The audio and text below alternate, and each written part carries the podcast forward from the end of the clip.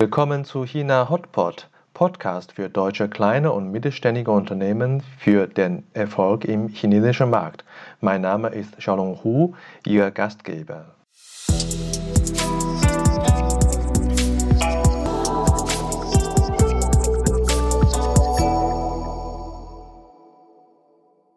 Ja, hallo, willkommen zu unserer Episode 008. Äh, heute bei uns äh, Rainer Burkhardt von Burkhardt ähm, Partner und Rechtsanwälte. Rainer Burkhardt ist einer der bekanntesten äh, deutsche Anwalt in China seit Jahren. Ich durfte vor sechs Jahren bei der Gründung Burkhardt und Partner dabei sein. Ein unvergesslicher Abend auf äh, Rooftop Bar direkt am Huangpu-Fluss. Heute wurde Burkhardt und Partner in die Top 5 der Rechtsanwaltkanzleien in China gewählt. Rainer ist seit äh, 20 Jahren in China tätig und heute in Shanghai äh, oder heute ist Shanghai nicht mehr nur ein Ort, wo er arbeitet. Er ist bereit, uns heute sein Erfolgskonzept seiner Kanzlei zu verraten. Hallo Rainer, danke, dass du Zeit genommen hast. Hallo Xiaolong Hu, vielen Dank für die Einladung. Super, Rainer. Ich äh, möchte gleich die erste Frage in äh, die Geschichte sozusagen stellen. Wie bist du eigentlich damals nach China gekommen? Das ist ja echt lange her, oder? Das ist äh, 23 Jahre her, äh, kurz vor dem, kurz vor der Rückgabe von Hongkong bin ich äh, für ein sechsmonatiges Projekt nach äh, Peking geschickt worden. Das war damals eine Anlagenbauer ähm, die ein äh, Projekt mit Unterstützung des Headquarters in Frankfurt abgewickelt haben. Und ähm, ich bin, wie gesagt, eine Woche vor der Rückgabe Chinas, äh, vor der Rückgabe Hongkongs an China nach Peking gekommen und ähm, habe mich dann nach Abschluss des Projektes, nach den sechs Monaten, äh, entschieden, in China zu bleiben. Ähm, und äh, bin tatsächlich dann die letzten 23 Jahre bis auf ein Jahr äh, in München, hier vor Ort, äh, erst in Peking und dann die letzten 15 Jahre in Shanghai geblieben. Wahnsinn. Vor 23 Jahren, das war äh, noch ein anderes äh, China. Was war für dich damals der äh, krasseste Erlebnis? Äh, die krasseste Erlebnis jedenfalls ähm, außer dem äh, Essen und außer den, äh, den Umweltbedingungen war es für uns die Kommunikation. Ähm, als Deutscher ist man gewohnt, eine direkte, äh, präzise Kommunikation zu führen. Und gerade im geschäftlichen Bereich äh, musste man lernen, mit der indirekten Kommunikation der Geschäftspartner umzugehen. Ähm, ich glaube, das war an äh, kulturellen Unterschieden der, äh, der größte für mich. Mhm. Und äh, nach äh, so vielen Jahren Hast du äh, in manchen Situationen vielleicht auch das Gefühl, dass du dich äh, anders dich verhältst als, äh, äh, als vor 23 Jahren, bevor du nach China gekommen bist? Wenn ja, welche Situationen? Auf jeden Fall. Also auch da wieder ähm, auf die beruflichen Erfahrungen bezogen.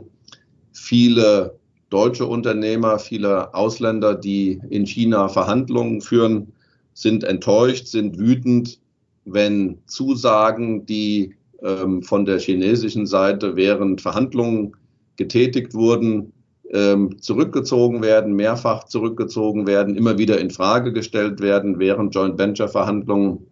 Und äh, da habe ich gelernt, die, die Ruhe zu bewahren, ähm, abzuwarten, ähm, mit einer, mit der chinesischen Beständigkeit, ähm, getreu dem Motto, äh, äh steht der Tropfen, hüllt den Stein, immer wieder ähm, auf die angestrebte Lösung hinzuarbeiten und äh, hoffentlich dann zum Schluss den Erfolg zu ernten.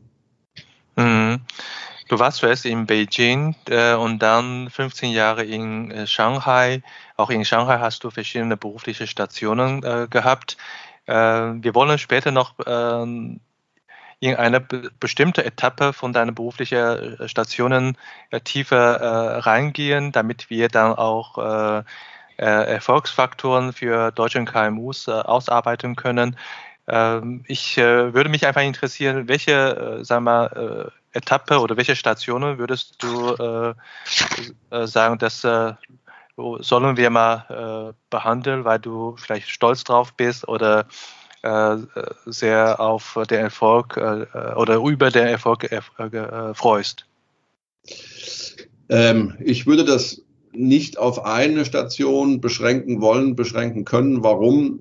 Weil letzten Endes die Gesamtschau äh, zu der Einsicht geführt hat und zu der Kanzlei geführt hat, äh, wie wir sie heute haben. Ich habe angefangen ähm, als Inhouse Counsel, das heißt also als externer Unternehmensanwalt, bin dann gewechselt in eine chinesische ähm, Kanzlei, habe gelernt und gesehen, wie die chinesischen Rechtsanwaltskollegen arbeiten, war dann ähm, bei zwei großen US-amerikanischen ähm, Rechtsanwaltskanzleien, hatte da auch wieder die Gelegenheit äh, zu lernen, wie Großkanzleien, internationale Großkanzleien ähm, in anderen Ländern arbeiten, natürlich mit dem amerikanischen ähm, Einschlag, war dann äh, über zehn Jahre bei einer größeren deutschen ähm, Rechtsanwaltskanzlei. Und genau dieser, äh, diese verschiedenen Perspektiven, chinesische Kanzlei, ähm, US-amerikanische Großkanzlei, ich will jetzt nicht sagen mittelständische, aber doch eine größere ähm, eine deutsche Kanzlei, dieser, äh, die, die verschiedenen Facetten die ich lernen durfte, die haben letzten Endes äh, dazu geführt, äh, dass wir Burkhardt und Partner gegründet haben und ähm, die verschiedenen Arbeitsmethoden, die verschiedenen Lösungsmethoden zusammengeführt haben. Mhm. Das habe ich ja anfangs gesagt, vor ein paar Jahren. Da war ich auch bei der Gründung dabei, als ihr die Einweihung gefeiert habt. Und äh, was sind eigentlich äh, oder wer sind die Zielkunden von euch als äh, Burkhardt-Partner? Ähm, wir sind eine chinesische ähm, registrierte Rechtsanwaltskanzlei, äh, dürfen also im chinesischen Recht beraten, fokussieren uns aber ähm, ausschließlich auf den deutschsprachigen Mittelstand. Wir haben neben dem äh, deutschsprachigen Mittelstand auch ein paar äh, nicht äh, deutschsprachige Unternehmen. Aber unser Fokus ist der deutschsprachige Mittelstand aus der Dachregion. Warum? Weil wir glauben, dass wir mit unserem, auf der einen Seite mit unserem, mit unserem Kenntnis der, äh, der Sprache, der deutschen Kultur und der deutschen äh, Rechtssystematik, ähm, aber eben auch dann mit dem lokalen Ansatz, äh, den wir verfolgen, äh, die Kombination haben, ähm, die erforderlich ist, um unsere Mandanten hier vor Ort zum Erfolg zu führen. Mhm. Was ist deine persönliche äh, Aufgabe äh, bei der Firma und äh, welchen Wert hat deine Aufgabe für den Kunden und auch letztendlich für den unternehmerischen Erfolg?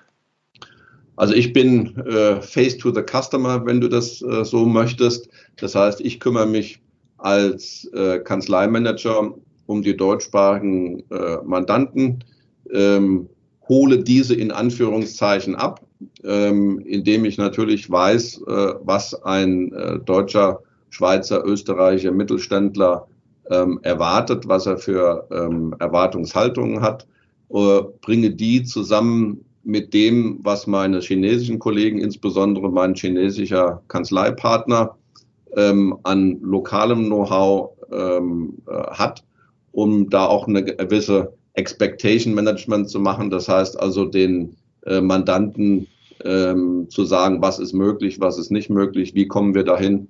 Ähm, also ich bin sozusagen ähm, ein Teil der Kanzlei und äh, mein chinesischer Partner und die chinesischen Kollegen sind der lokale Teil und wir funktionieren nur zusammen. Mhm. Ich meine, nach äh, wirklich äh, kurzer Zeit, ne, sechs Jahre oder so, da seid ihr jetzt äh, schon sehr anerkannt. Anfangs habe ich ja gesagt, als Top 5 äh, äh, Kanzlei in China. Äh, das ist ja eindeutig ein Erfolg. Sind das, ist das Face to the Customer das einzige Erfolgskonzept oder welche Erfolgsfaktoren habt ihr zusätzlich noch? Mhm. Also wir sind jetzt knapp acht Jahre äh, als eigenständige Kanzlei am Markt. Ähm, wie du sagst, äh, das ist ein Erfolg auch deswegen, weil es äh, in äh, Shanghai alleine äh, über 1000 lokale Kanzleien gibt, weil es über 400 ausländische Kanzleien gibt. Und ähm, da bedarf es natürlich schon eines besonderen Rezeptes, um sich äh, gegen diese anderen Wettbewerber, Mitbewerber zu behaupten. Ähm, ich denke, unser äh, Erfolgsrezept liegt in der, in der Kombination ähm, von Know-how auf der einen Seite, was die was den deutschsprachigen Mittelstand betrifft, das verkörper ich, und das lokale Know-how, ähm, wie man mit den, mit den Regierungsvertretern, äh, mit den Behörden umgeht, wie man mit den chinesischen Vertragspartnern, Joint Venture Partnern umgeht und dass man eben beide äh, Empfehlungen oder beides Wissen gleichberechtigt äh, zusammenführt und weder in die ähm, weder in die eine Richtung tendiert, dass man sagt, äh, wir bewerten äh, unsere Sichtweise als Deutscher höher, äh, noch dass man sagt, wir bewerten unsere Sichtweise als chinesische äh, Vertreter höher, sondern eben beides gleich behandelt. Da ergeben sich natürlich Konflikte, aber die Konflikte muss man letzten Endes dann versuchen äh, zu lösen. Und, und das ist der zweite ähm, Punkt, äh, glaube ich, für, das, für den Erfolg, ähm, viele Kanzleien, viele Rechtsanwälte äh, beschränken sich auf Empfehlungen. Ähm, wir haben uns auf die Fahnen geschrieben, ähm, das, was wir empfehlen, auch zusammen mit unseren Mandanten umzusetzen. Äh, und diejenigen äh, unter den Hörern, äh, die in China arbeiten, wissen, dass die praktische Umsetzung mindestens genauso wichtig ist wie die richtige Strategie. Ja, das stimme ich äh, voll zu. Ähm, ich komme aus der Unternehmensberatung und da ist auch der ist die gleiche Situation. Kunden schätzen die Umsetzung zum Teil noch mehr als eine, eine gute Empfehlung. Was mich noch interessieren würde, du hast ja auch ein eine kurze äh, Zeit in Deutschland als Anwalt gearbeitet und äh, sehr lange Zeit in, in China gearbeitet. Und was ist aus deiner Sicht das, der Unterschied zwischen eine Kanzlei zu führen und Kanzlei zu managen, auch zum unternehmerischen Erfolg zu führen, zwischen äh, Deutsch, im deutschen Markt und im chinesischen Markt? Also grundsätzlich ähm, eine Kanzlei zu führen, zu managen, ähm, unterscheidet sich, glaube ich, ähm, von Management von Produktions- oder Handelsunternehmen, wie wir sie klassischerweise gründen, beraten, weil ähm, der Anwalt an sich, ich sage immer, ist ein besonderes Tierchen, der braucht sehr viel Pflege, der braucht äh, Anerkennung, der braucht äh, aber auch genauso ähm, ähm, Führung. Ähm, der Unterschied zwischen Deutschland und China ähm, ich habe ein Jahr in äh, München im, im Headquarter meiner damaligen äh, Kanzlei gearbeitet, ist, glaube ich, dass die deutschen äh, Kollegen sehr viel unabhängiger arbeiten, ähm, in, insofern weniger Führung bei, den, bei der Arbeit bei den Projekten brauchen, dass die ähm, deutschen Kollegen vielleicht mehr im Theoretischen sind, wohingegen wir hier in, in China ähm, gerade unsere jüngeren Rechtsanwaltskollegen doch ähm, sehr stark äh, führen müssen, leiten müssen, anleiten müssen. Ähm, und wir als, äh, insbesondere als Partner, ähm, zusammen mit unseren Mandanten bei der Umsetzung, wie ich, wie ich es eben schon erwähnt habe, äh, stärker eingebunden sind äh, mit unseren Mandanten zusammen. Mhm. Auch im äh, Dienstleistungsbereich, ja, äh, Anwalt wie Unternehmensberater sind ja industrienahe oder äh, Dienstleistungs, typische Dienstleistungsbranche. Ähm, was ist da für Unterschied? Äh, ähm, gibt es zwischen großer Kanzlei und äh, ihr seid mit zehn äh, oder knapp zehn Kollegen äh, eindeutig eine kleine oder mittelständige äh, Kanzlei. Was gibt es da für Unterschiede für große und kleine Kanzlei für den, chinesischen, äh, für den Erfolg im chinesischen Markt? Also wir sind immer ähm, so um die 15 äh, Kollegen, ähm, Berufsträger, Rechtsanwälte und sind damit oder gehören damit ähm, insbesondere bei den ähm, Kanzleien, äh, die, ich sag's mal, äh, mit den ausländischen Unternehmen zusammenarbeiten, äh, zu den größeren Kanzleien, wenn man jetzt die rein chinesischen Kanzleien äh, mal außen vor lässt. Ähm, was der deutsche Unternehmer, wahrscheinlich nicht nur der, aber der insbesondere ähm, grundsätzlich erwartet, und das unterscheidet uns von den Großkanzleien, ähm, ist, dass wir als Partner immer als Ansprechpartner zur Verfügung stehen. Wir sind eine kleine Kanzlei ähm, und insofern äh, haben wir die, die äh, Kapazitäten, ähm, uns um alle Projekte zu kümmern. Ähm, und immer wenn es zu Fragen kommt, und da sehen wir ja auch unseren Mehrwert, immer wenn es zu wichtigen, kritischen Fragen kommt, dann kann uns der deutsche äh, Mandant anrufen und kann mit uns äh, über seine Bedenken, über seine Fragen, über die Risiken, die er vielleicht sieht, ähm, äh, sprechen. Wir sind in den, in den ähm, Mandaten drin. Ähm, und das ist, glaube ich, der Unterschied zu den Großkanzleien, äh, wo ein Partner eben so viele Projekte hat, dass es wahrscheinlich zeitlich und praktisch gar nicht mehr möglich ist, sich mit allen Projekten im Detail befassen zu können und deswegen auch ähm, nicht immer der Ansprechpartner sein kann für den Mandanten. Mhm. Das ist äh, natürlich wahr. Gibt es dann auch Nachteile oder gibt es dann auch, sag mal, äh, Vorteile, wenn man groß ist? Äh, was, äh, was glaubst du?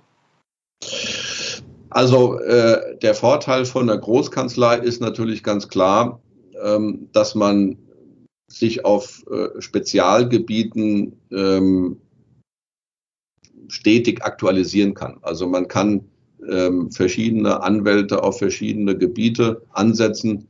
Ähm, wir beraten in den klassischen, äh, ich sag's mal, Industrien, in denen der, der deutsche Mittelstand äh, stark ist, ähm, angefangen vom Maschinenbau, äh, Automotive, aber jetzt neuerdings auch ähm, Nahrungsmittel. Und ähm, wenn du so willst, ist der Nachteil, dass wir uns immer ähm, neu einlesen müssen in die entsprechenden äh, Spezialgebiete, wenn was Neues kommt. Auf der anderen Seite ist das in China, relativiert sich in China dieser Nachteil, denn ähm, die rechtlichen Rahmenbedingungen, die Gesetze, die Verordnungen, insbesondere die lokalen Verordnungen, ändern sich in China so schnell, dass einem Anwalt im Grunde genommen sowieso nichts anderes übrig bleibt, als sich ähm, für jedes konkrete Projekt neu zu versichern, dass die Regeln, ähm, die er kennt und die er beim letzten Mal äh, recherchiert hat und bewertet hat, dass diese immer noch ähm, gültig sind und Anwendungen ähm, finden. Ähm, und letzten Endes muss er auch mit den Behörden in den Dialog treten, ähm, um zu erfahren, wie die Behörden über die entsprechenden Gesetze denken. Das ist eine sehr wichtige und interessante Erkenntnis. Äh, ich würde das ein bisschen verallgemeinern für äh, die Zuhörer. Das heißt, die Dynamik von dem Markt, ja, wie schnell sozusagen die Regularien sich verändern, ist auch eine Dynamik. Oder Kundenverhalten oder Kundenanforderungen sich verändern, ist auch eine Dynamik. Die, die Dynamik des chinesischen Marktes heißt es, dass da auch Chancen ergeben für die kleineren Players sozusagen, wenn, wenn ich das so allgemein beschreiben beschreiben möchte. Und äh, äh, ich habe gar, äh, neulich eine, eine Studie in der Hand, 80 Prozent von den deutschen KMU haben noch kein China-Geschäft oder noch äh, keine schon gar nicht keine eigene Niederlassung in China. Also ich glaube, äh, zur Corona-Zeit wird zunehmend auch Unternehmen sich überlegen, auch kleinere Unternehmen sich überlegen, ob man da auch mit äh, nach China geht oder, oder mit China Geschäft macht, um äh, die äh, Erholung des Wirtschafts oder des eigenen Geschäfts äh, zu beschleunigen. Ähm, wenn man klein ist, nach China kommt, hast du irgendwelche Empfehlungen für äh, die äh, KMUs? Welche Kompetenzen muss man da mitbringen? Ja. Äh, wie, wie, soll man vorgehen? Ja, also zunächst mal ähm, nicht jedes Unternehmen, äh, ob KMU oder äh, Großunternehmen, gehört nach China. Ja, wir haben auch schon Fälle gehabt, wo wir unseren Mandanten oder potenziellen Mandanten ähm, letzten Endes abgeraten haben, aufgrund verschiedener Umstände ähm, mit deren Geschäft äh, nach China zu kommen, weil wir der Meinung waren, ähm, dass das äh, jedenfalls in der Form, wie das angedacht war, nicht funktioniert. Äh, also auch da sind wir ganz offen, wenn wir glauben, äh, dass ein Unternehmen nicht nach China gehört. Und davon gibt es äh, definitiv äh, Unternehmen. Ähm, ich glaube, was viele KMUs unterschätzen, ist die Managementkapazität, die China einfordert. Das heißt also, ähm, gerade wenn die, wenn das Management des Unternehmens auf einige wenige Personen beschränkt ist, wir arbeiten äh, viel, äh, immer noch viel mit Familienunternehmen, ähm, immer dann, wenn nur eine beschränkte Managementkapazität zur Verfügung steht, ähm, soll man sich gut überlegen, ähm, ob man das China-Geschäft stemmen kann. Äh, China verlangt äh, eine Menge Zeit. Äh, China verlangt äh, schnelle Reaktionen. Ähm, ähm, China verlangt, dass die Manager vor Ort sind, hier vor Ort in China sind und nicht nur einmal im Jahr und nicht nur drei Tage, sondern ähm, öfteres für längere Zeit, um sich mit dem, um sich mit den Mitarbeitern, mit dem lokalen Management, aber auch mit Kunden ähm, und gegebenenfalls auch mit äh, Behörden zu treffen, äh, zu sprechen, zu sondieren, ähm, um im weit entfernten Deutschland äh, das richtige Gefühl für die Unternehmung und für den chinesischen Markt zu haben. Und äh, wir haben die Erfahrung gemacht, dass viele äh, Unternehmen das unterschätzen. Ja, man mhm. fliegt mal nicht eben so schnell oder man fährt mal nicht eben so schnell ähm, nach China, ähm, wie man das in äh, Europa ähm, in Ländern tun kann, die eben nur nebenan liegen. Mhm. Ähm, wenn ich das nochmal etwas äh, noch tiefer bohren möchte, du sagst äh, Managementkapazität, ähm, kannst du nochmal genauer begründen, warum zum Beispiel ein äh, sogar einer der Gründer oder Familienunternehmer, äh, einer der Besitzer äh, nach China kommen soll, um den Markt äh, zu, zu analysieren und dann das Geschäft dementsprechend aufzubauen. Warum ist das notwendig? Ja gut, ähm, gerade familiengeführte Unternehmen ähm, werden von einem oder zwei äh, Entscheidungsträgern geführt. Äh, und wenn die Entscheidungsträger äh, ein falsches Bild ähm, von China und von dem, äh, vom chinesischen Markt haben, äh, und das ist leider oft der Fall, ähm, dann werden natürlich auch letzten Endes äh, in Deutschland äh, falsche äh, Entscheidungen getroffen, die sich negativ auf das Geschäft ähm, der Tochtergesellschaft hier in China auswirken. Ähm, die, äh, die Geschäftsführung in Deutschland soll sehen, muss sehen, äh, wie sich die Gesellschaft entwickelt, was es für Hindernisse gibt, ganz wichtig. Oft äh, werden die, die Hindernisse, die die lokale Geschäftsführung, die das Unternehmen, das Tochterunternehmen hier vor Ort in China erfährt, ähm, in Deutschland nicht wahrgenommen oder nicht so wahrgenommen, wie sie wahrgenommen werden sollten. Ähm, und das äh, bekommen die entsprechenden Geschäftsführer am besten hier vor Ort mit, indem sie in Meetings mit reingehen äh, und sich nicht nur von ihrem General Manager äh, hier vor Ort am Telefon oder in der Videokonferenz berichten lassen. Mhm. Sehr interessant. Ich äh, fasse mal zusammen. Ich, du hast ja echt wertvolle Tipps gegeben. Äh, wir haben gerade gesprochen, ein KMU sollte wirklich das Commitment haben, wenn, wenn man entscheidet, nach China zu kommen und das, äh, die, die richtige Management-Ressource und äh, gerade auch die Entscheide soll am Anfang viel in China sein. Oder, oder ja, genau oder äh, wenn das nur ein Entscheider ist, der Entscheider muss dann äh, oft in China sein. Du hast auch gesagt, als KMU muss man die, äh, die Situation nutzen, ne, die Kunden individuell zu betreuen, diese Service zu betreuen. Du hast ja gut äh, als ein Beispiel gezeigt, äh, Face to the Customer, wie wichtig das ist. Und äh, ganz zum Schluss hast du auch nochmal gesagt, die interkulturelle Organisation, ne, dass ihr auch eine große chinesische Mannschaft habt, dass ihr Partner habt, die Chinesen sind, ja auch super wichtig äh, äh, für den Erfolg, weil ihr dann sozusagen in das Operations äh, doch die chinesische Seite braucht. Also das sind die drei äh, Empfehlungen, die finde ich sehr interessant. Äh, also ich danke schon mal äh, für deine Tipps. Mich würde interessieren, was ist deine persönliche Zukunftsplan? Also äh, gerade in China ist es immer gut, einen Plan zu haben. Man muss aber auch immer bereit sein, äh, den Plan äh, kurzfristig zu ändern. Ähm, mein Plan ist äh, bis äh, zur offiziellen Pensionsgrenze, ähm, die in China ja bei 60 liegt für Männer, ähm, ganz in Anführungszeichen ganz normal weiterzuarbeiten. Ähm, auch nach 23 Jahren macht es mir noch viel Spaß äh, und es ist immer noch sehr abwechslungsreich mit unseren Mandanten ähm, in China äh, der Rechtsberatung nachzugehen. Ähm, wir werden dann wahrscheinlich nach äh, Europa äh, zurückziehen.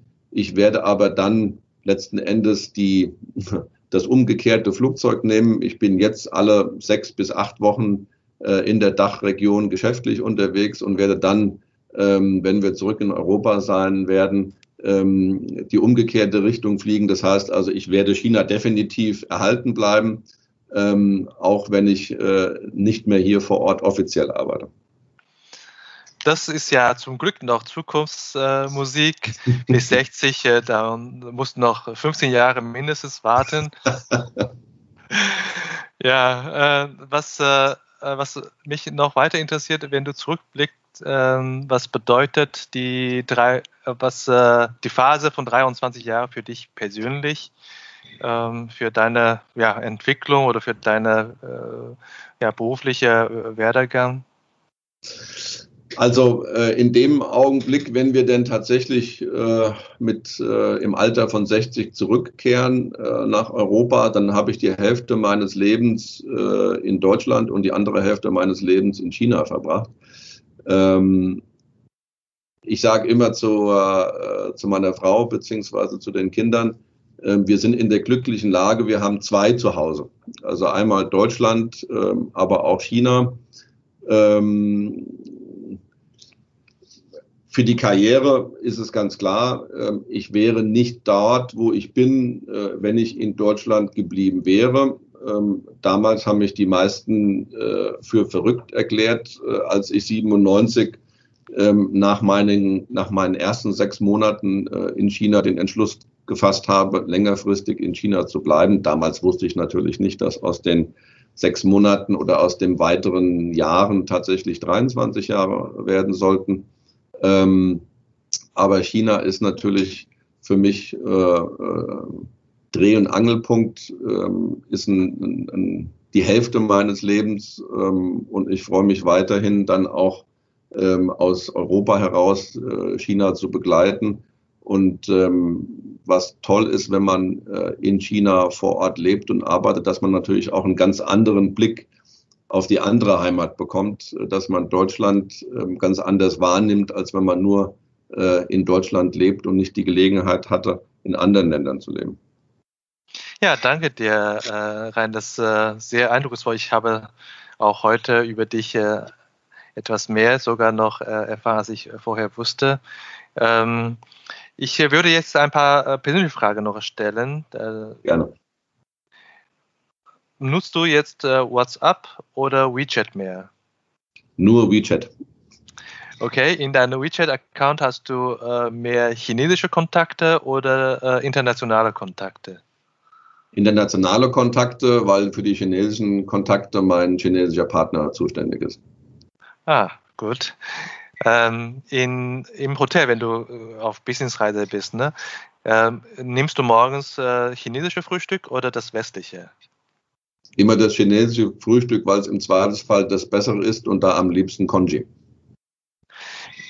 Das ist ja interessant. Ähm, wenn du jetzt äh, in einem anderen in eine andere Stadt unterwegs bist, nimmst du Taxi oder äh, rufst du Didi äh, Taxi oder nimmst du U-Bahn?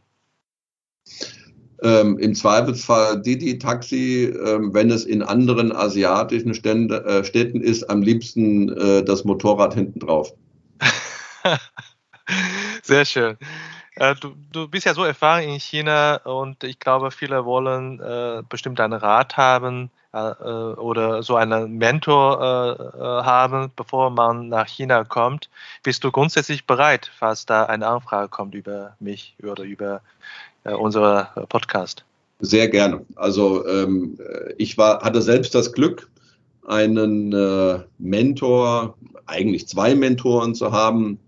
Einmal ähm, der Leiter der juristischen Abteilung des Anlagenbauers, mit dem ich hierher gekommen bin, ähm, der selbst lange im Ausland gelebt hat und der mich ermutigt hat, ermutigt hat und der es mir auch möglich gemacht hat, äh, die sechs Monate in, in Peking äh, zu arbeiten.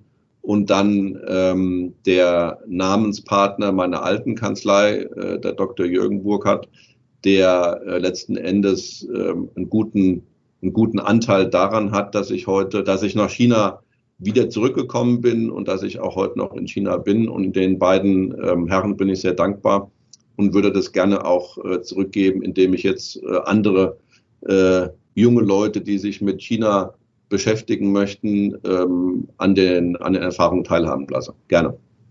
Ja, sehr schön. Äh, allerletzte Frage unserer Sendung sozusagen. Äh, welche äh, Ansprechpartner hast du noch für mich als Empfehlung für unser Interview? Hm. Ähm, es gibt natürlich viele ähm, China-Experten, selbsterklärte und, die, und solche, die auch von anderen als China-Experten äh, wahrgenommen werden. Ähm, ich habe äh, gute Erfahrungen gemacht mit dem äh, Merix-Institut. Äh, das sind jetzt keine Experten in Anführungszeichen äh, vor Ort, aber äh, Experten, die in Berlin sitzen ein, ein deutscher Think Tank oder vielleicht sogar der deutsche Think Tank, was ähm, China betrifft. Ähm, ich unterhalte mich da immer mit, wieder mit verschiedenen ähm, Leuten äh, aus dem Merix-Kreis, ähm, einfach weil die natürlich aus einer ganz anderen Perspektive auf China blicken und an China äh, herangehen. Ähm, vielleicht mit einer etwas größeren Distanz, als wir das hier vor Ort tun. Ähm, und ich denke, es tut immer gut, ähm, dass man vielleicht, äh, um eben nicht die notwendige Distanz zu verlieren, weil man vor Ort ist, dass man sich auch mit Leuten austauscht, ähm, die vielleicht in der einen oder anderen Sache etwas kritischer auf China schauen und das aus der Distanz tun, aber mit der notwendigen Professionalität. Ja, danke für den Tipp. Also wenn du da jemanden äh, kennst, den du empfehlen kannst, äh, auch sehr gerne. Ich äh, bedanke mich für deine Zeit. Wir sind äh, am Ende unserer äh, Sendung und ich wünsche dir noch einen erfolgreichen Arbeitstag am Freitag und, falls wir nicht mehr sprechen, noch ein schönes Wochenende. Lieber Shalom, bedanke mich, ähm, dass ich bei dir sein durfte und äh, wünsche dir ein schönes Wochenende. Bis dahin. Bis dahin. Tschüss. Tschüss.